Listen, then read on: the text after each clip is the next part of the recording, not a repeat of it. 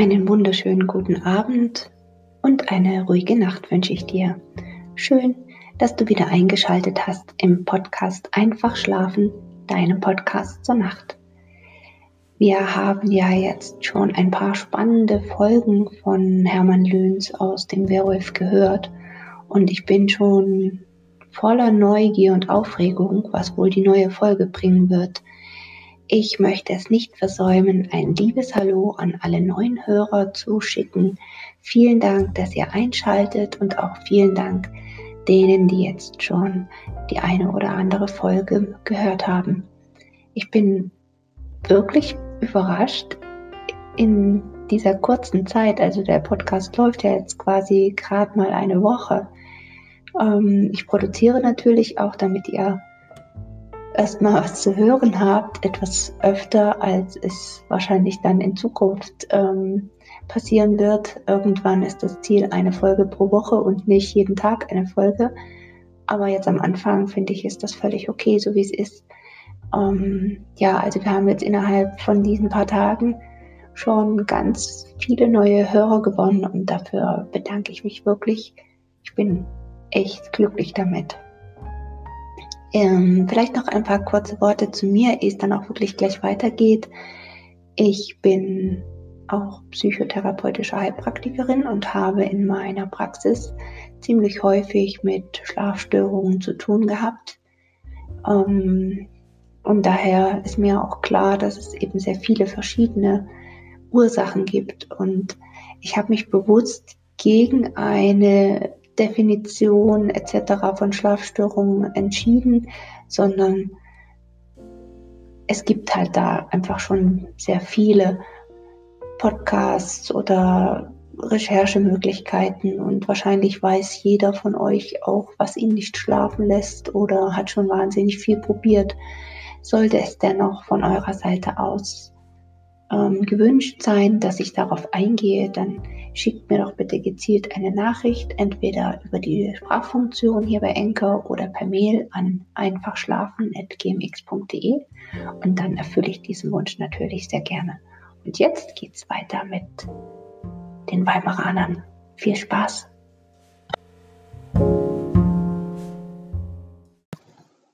Die Weimaraner. Es war von da ab sehr still auf dem Wulfshofe. Die Bäuerin kam langsam wieder zu Kräften, aber sie wurde lange nicht mehr die lustige Frau von ehedem. Sie blieb blass und in sich gekehrt und verjagte sich bei jeder Kleinigkeit. Der Bauer war auch anders geworden. Die Wut und der Ingrimm fraßen ihm das Herz ab. Er hatte es verlernt, bei der Arbeit zu flöten, und wenn er lachte, so war das, als ob die Herbstsonne einen Augenblick durch die Wolken kam. Es war auch keine Zeit zum Flöten und Lachen. Die Steuern nahmen immer mehr zu, Bettelvolk aller Art zog im Land umher, Westfalen, Friedländer, Lipper, die bis dahin in Ruhe und Frieden gelebt hatten, aber jetzt mit dem weißen Stocke gehen mussten, weil ihnen die Mansfelder oder die Braunschweiger alles genommen und ihnen noch dazu das Dach über dem Kopfe angesteckt hatten. Schrecklich war's, was die Leute zu erzählen hatten, mehr als ein Mensch aushalten kann, ohne verrückt zu werden. Harm traf mitten in der Heide eine Frau an, die sang und betete und lobte Gott für seine Güte. Er hatte das nicht mit ansehen können und sie mit auf den Hof genommen, wo sie halbwegs wieder zu sich kam. Sie hatte auf einem guten Hofe gesessen, ihr Mann war zu Tode gequält, ihre drei Töchter und der kleine Junge auch. Da war sie übergeschnappt und in die Welt hineingelaufen. Sie aß wie ein Wolf und erzählte dazwischen. Es war grässlich anzusehen, wie sie dabei trockene Augen behielt, in einem fort lachte und wieder betete und Gott zum Lobe sang. Boah, der Bauer war froh, als sie ging, obwohl sie ihn von Herzen dauerte, aber die Bäuerin war ganz krank von dem geworden, was die fremde Frau erzählte, und dreimal fuhr sie in der Nacht in die Höhe und schrie und beruhigte sich erst wieder, als Harm ihre Hand nahm und ihr zusprach. Am anderen Tage war sie so elend, dass sie nicht aus dem Bette konnte, und jedes Mal, wenn eine Türe zuschlug, verjagte sie sich. Seit der Zeit verbot der Bauer es seinen Leuten, von dem zu reden, was in der Welt vorging. Soweit es sich machen ließ, blieb er auf dem Hofe und ließ die Feldarbeit den Knechten. So sauer es ihn auch ankam, er zwang sich zum Lachen und Flöten, denn er merkte, dass das der Frau gut tat, und bei keinem wurde es mit ihr besser. Wenn sie dann abends den Jungen zu Bette brachte, und er redete von Korn und Kaff durcheinander und quiekte und lachte, dann konnte sie auch wieder mitlachen. Aber es war doch nicht mehr das Lachen, das sie früher hatte und bei dem es dem Bauern immer ganz heiß unter dem Brusttuche wurde. Ihr Vater, der sich jetzt viel auf dem Wulfshofe blicken ließ, gab sich alle Mühe, sie mit seinen Dummheiten aufzumuntern. Aber es war und blieb doch man ein halbes Werk. Da das Auspressen und Plündern und das Quälen und Martern kein Ende nahm, hatten die Bauern rund um das Bruch miteinander abgemacht, sich gegenseitig Bescheid zu geben, damit das Vieh und die Frauensleute geborgen werden konnten. Alle paar Wochen musste einer der Knechte losjagen, wenn von irgendwo schlimme Post kam, oder die Ötringer trieben Hals über Kopf ihr Vieh in den Burgwall mitten im Bruche und ließen ihre Frauen und Mägde so lange in den Plagenhütten, bis die Luft wieder sauber war. Seinen besten Knecht hatte der Wulfsbauer dabei eingebüßt. Er war zum nächsten Dorfe geritten, um anzusagen, dass ein Haufen Weimarscher Kriegsknechte auf dem Wege war. Am anderen Tage war der Schimmel wieder da, aber mit Blut auf dem Rücken und einem Streifschuss am Halse. Katz aber kam nicht wieder. Bis dahin hatte der Wulfshof unter dem Kriege weniger ausgestanden als die anderen Höfe in Ödringen, weil er zu sehr abseits lag auch Landstreicher fanden sich deshalb selten hin. Da kam an einem Herbstmorgen, als es über Nacht zum ersten Male gefroren hatte, ein Zigeunerweib angebettelt, das ein halbnacktes Kind an der Brust hatte. Uhlenvater wollte den Hund auf sie loslassen, aber seine Tochter und der Bauer wehrten es ihm. Vater, sagte die Bäuerin, sie hat ein Kind an der Brust und sieht halb verhungert aus. Der Alte brummte, als sie der Frau warme Milch, Brot und getragte Kleider gab, und der Altvater Wulf, der nicht mehr viel sagte, seitdem er sich auf die Leibzucht begeben hatte, meinte, wenn dich das mal nicht gereuen wird, Mädchen. Am Nachmittage kamen dreißig Weimaraner unter einem Offizier auf den Hof. Mitten über die Heide, wo kaum ein Weg war, kamen sie, und der Altvater sagte, da haben wir es schon. Sie verhielten sich ziemlich anständig, weil es ihnen an Wurst und Brot nicht fehlte, und der Offizier darauf sah, dass sie nüchtern blieben, weil sie noch einen großen Marsch vorhatten. Aber ob der Bauer sich noch so sehr sträubte, er musste zwei Gespanne herleihen, und weil der Knecht von einem Pferde geschlagen war und ein steifes Knie hatte, musste Ham selber mit, so schwer ihm das auch ankam. Anfangs hieß es, seine Pferde würden bloß bis Burgdorf gebraucht. Aber als man auf der hohen Heide war, kam ein Zigeuner angelaufen, sprach mit dem Führer und der Zug schwenkte nach Wettmar ab, wo zwei Wagen mit Hafer standen, die Wulf weiterbringen sollte. Es war schon meist Abend, als sie in Biesendorf ankamen. Da ging es wild her, alles lag voll von weimarschen Truppen und es war ein Gebrüll und Getue, dass Wulf ganz dumm zumute wurde. Der Wirt und die Wirtin sahen aus, als wenn sie aus dem Grabe geholt waren. Der Magd hing das Haar so lose um den Kopf und das Brusttuch und Hemd waren ihr kurz und klein gerissen, und die Kinder saßen auf einem Haufen hinter dem Backhause und streichelten den Hund, den einer von den Kerlen totgeschlagen hatte.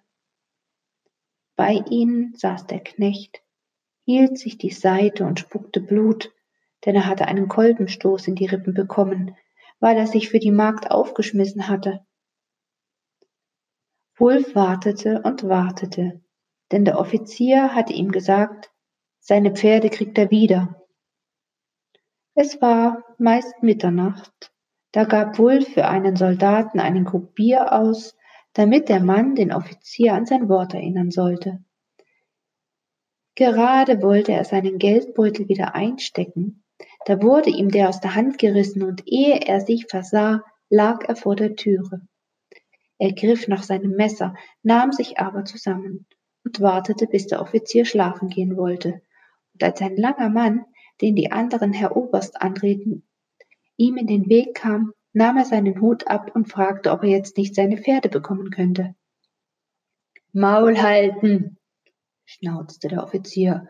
Was gehen mich seine Pferde an, dummes Bauernvieh? Wulf würgte es im Halse, aber er hielt sich zurück.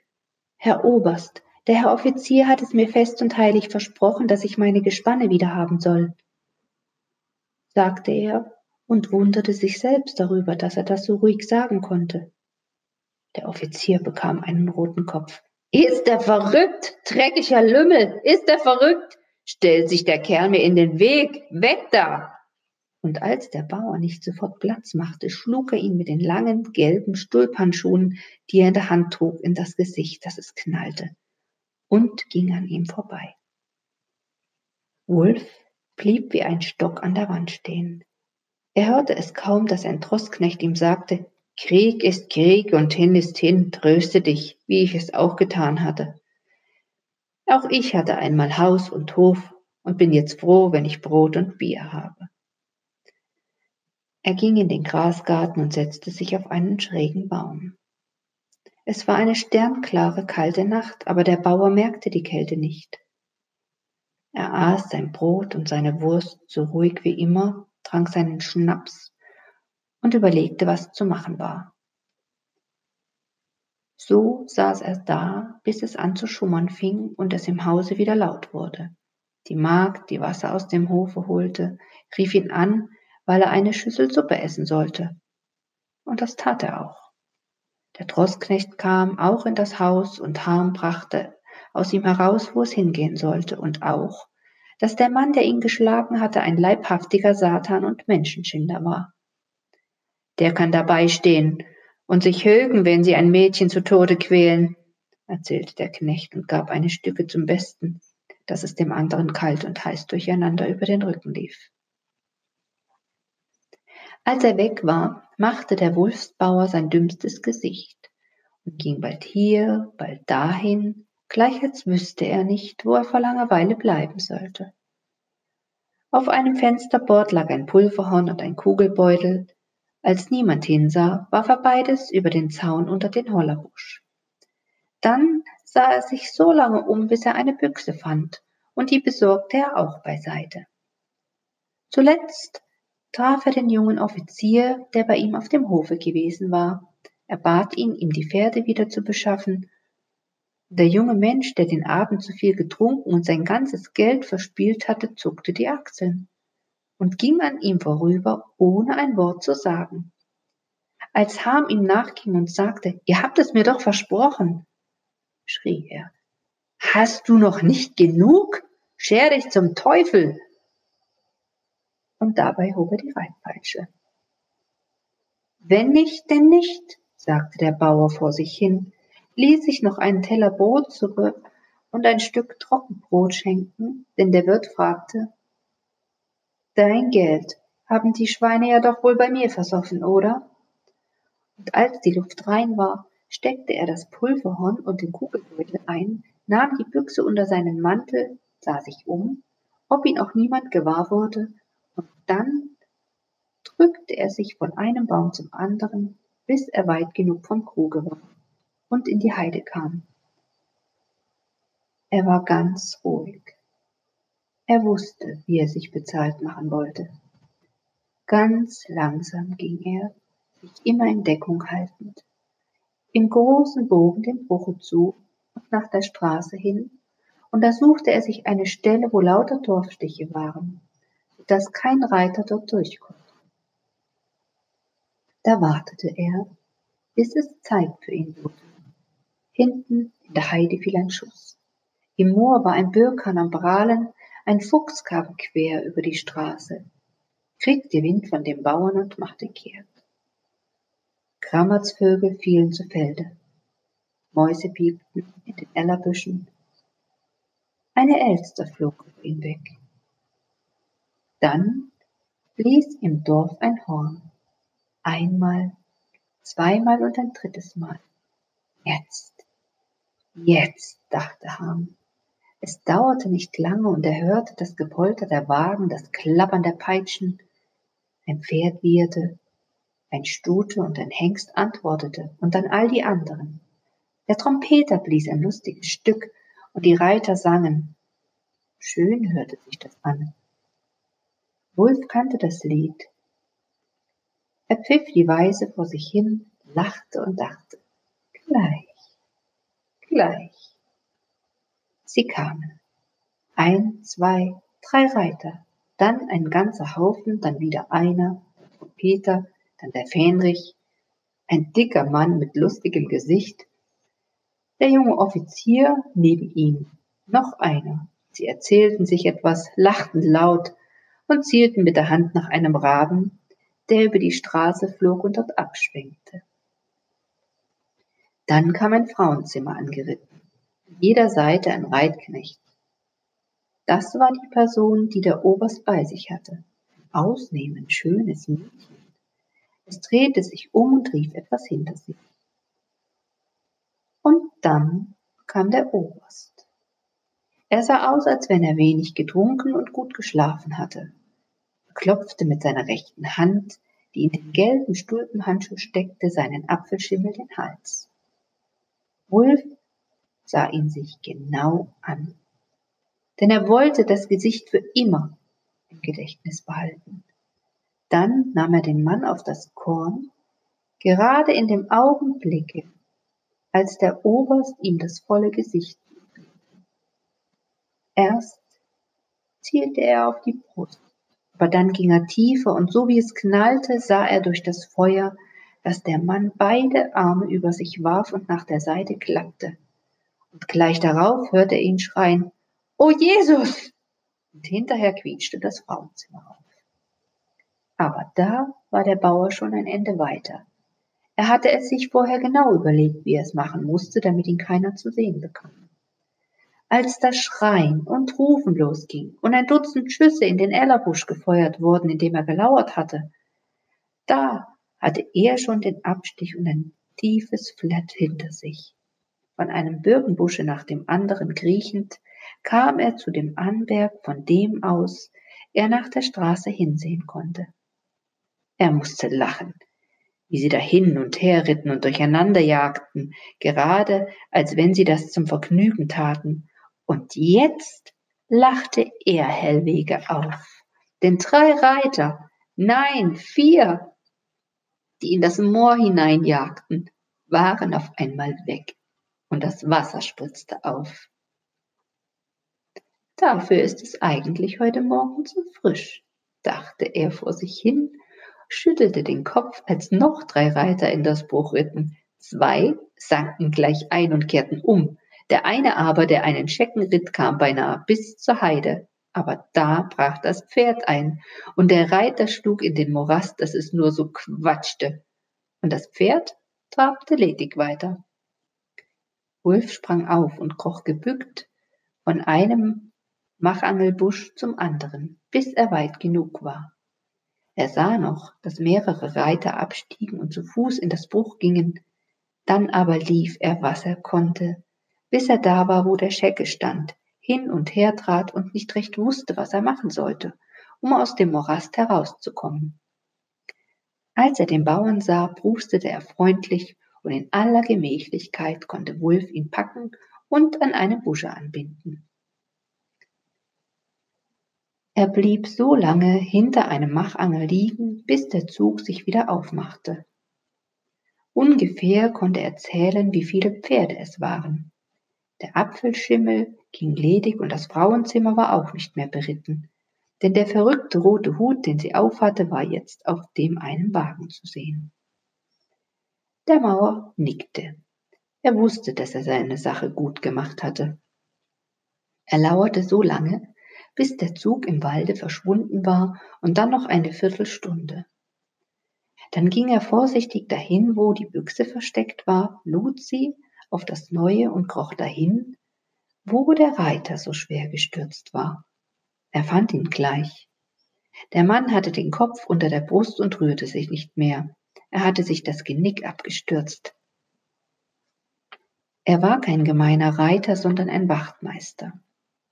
Wulf nahm ihm den Gürtel ab, schnitt die Jacke auf und dann lachte er vor sich hin.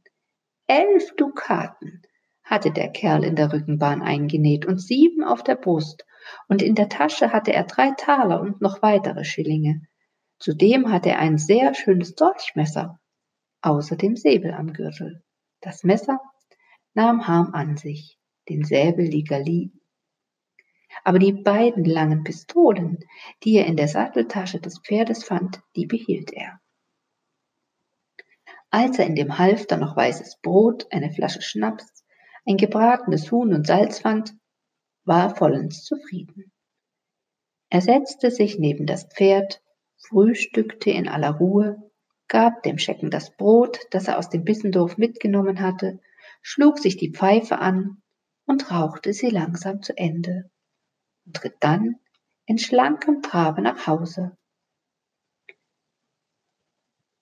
Schon von weitem wurde er gewahr, dass seine Frau nach ihm aussah. Sie lachte und weinte durcheinander, als sie ihn sah. Oh Gott, arm! Kein Auge habe ich zugetan die ganze Nacht. Gott sei Lob und Dank, dass du wieder da bist. Was habe ich mich gebannt?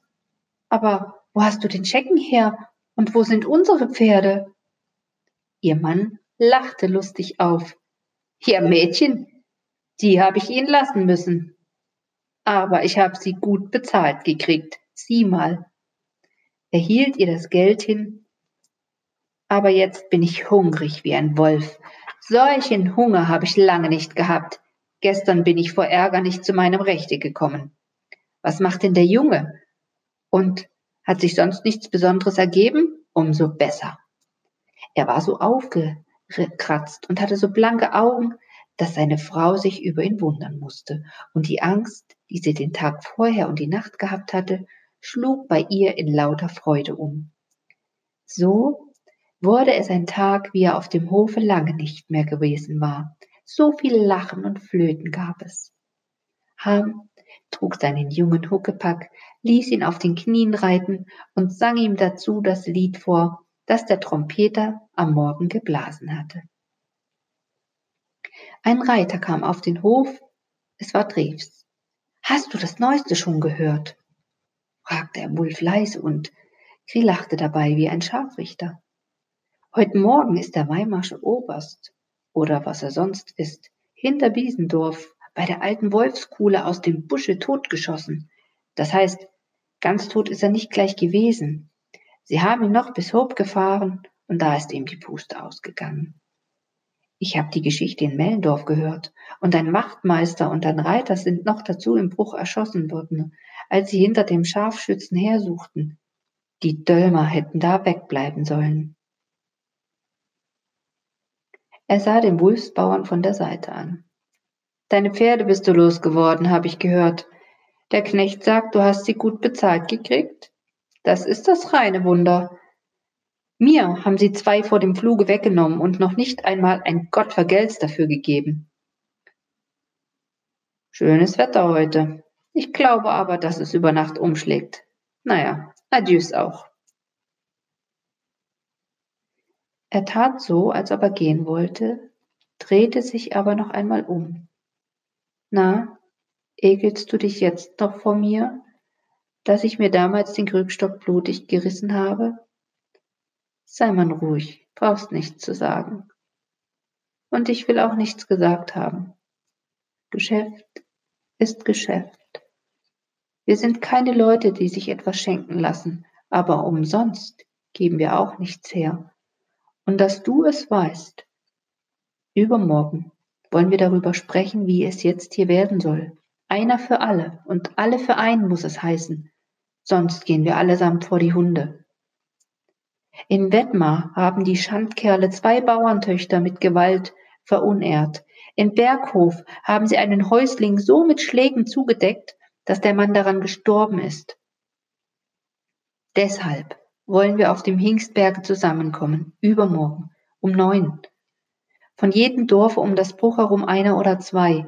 Für Oetringen musst du kommen, denn der Burgvogt hat seinen bösen Husten. So, was ich noch sagen wollte. Die Schwefelbande ist gestern im Biesendorf, lag, kommt hier nicht wieder her. Sie sind froh, dass sie hier erst weg sind. Denn der baptistische General Till oder so ähnlich heißt er, ist ihnen auf der Naht. Wollen hoffen, dass er hier nicht vorbeikommt. Adern und Schnacken sind zweierlei, aber Gift haben sie alle beide. Er sah ihn von der Seite an. Also brauchst du keine Bange zu haben, dass sie das Geschäft reut und dass du das Geld wieder hergeben musst und den Schecken, den du zugekriegt hast. Aber das Pferd sieht zu dummerhaftig aus. Ich würde es ein bisschen auffärben. Sonst lachen dich die Leute aus, wenn du damit pflügst und sagen, der Wolfsbauer pflügt mit seiner schwarzbunten Kuh. Na denn also bis übermorgen. Und damit ging er. Harms tat, wie Treves ihn geraten hatte, und am Abend war der Schecke ein Kappe. Er war kaum mit der Arbeit fertig, da war der Engser wieder da. Mensch, du musst mithelfen. Eben kommt von Wiegenberg Botschaft, dass an die 30 Kerle durch das Bruch ziehen. In Wiegenberg haben sie ein Dorf angesteckt und die Leute krumm und lahm geschlagen. So 50 bis 60 Leute kriegen wir zusammen. Auf, auf, zum fröhlichen Jagen. Der Wolfsbauer machte ein verdrießliches Gesicht. Er hatte geglaubt, sich so recht ausschlafen zu können. Und nun konnte er wieder die Nacht um die Ohren schlagen und wie ein Wolf im Busche liegen. Und dann seine Frau.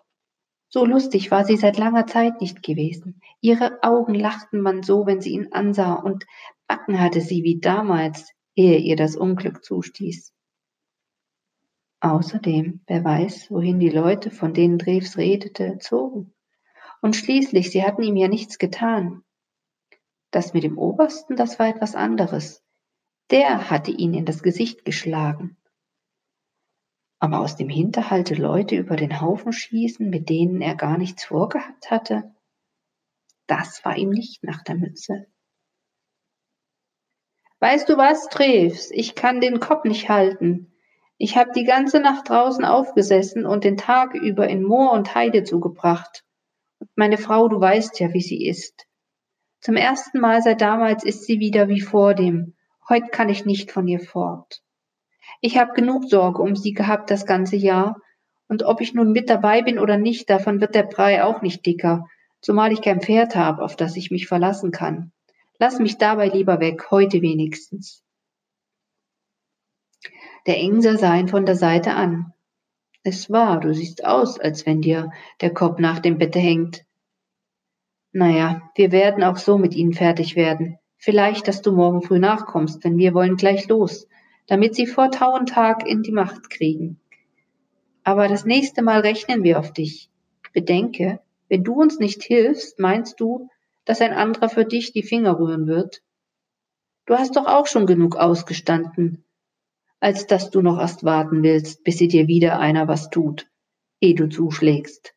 Tote Füchse beißen nicht mehr, aber wie du willst. Und dann Adieus auch. Harm wurde ordentlich das Herz leicht, als Drews fort war, und als er in das Haus ging, pfiff er das Lied vor sich hin, das der Reiter am Morgen gesungen hatte. Nichts Schöneres kann mich erfreuen, als wenn der Sommer angeht. Da blühen die Rosen im Garten, Julia im Garten, Trompeter, die blasen ins Feld. Und damit endet die Geschichte der Weimaraner. Ich bin sehr gespannt, wie sich das Ganze weiter aufschaukeln wird.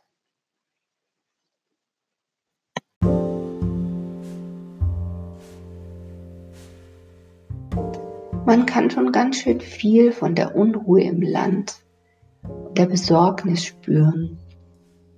Ich kann den Harm verstehen, der sagt, Mensch, heute bin ich einmal so glücklich nach so langer Zeit und auch meiner Frau geht's endlich mal gut. Heute will ich dieses ganze Problem, diese ganzen Sorgen nicht an mich heranlassen. Er möchte ein kleiner Vogelstrauß sein, wenigstens einen Tag, einen Abend den Kopf in den Sand stecken. Auf Dauer wird ihm das nicht gelingen. Und ich denke auch, dass der Mann, der bei ihm war, sehr wohl weiß, wer oder was dem Oberst zu nahe getreten ist. Der Tipp mit dem Färben war gut. Die Unruhe und die Sorgen im Land nehmen zu.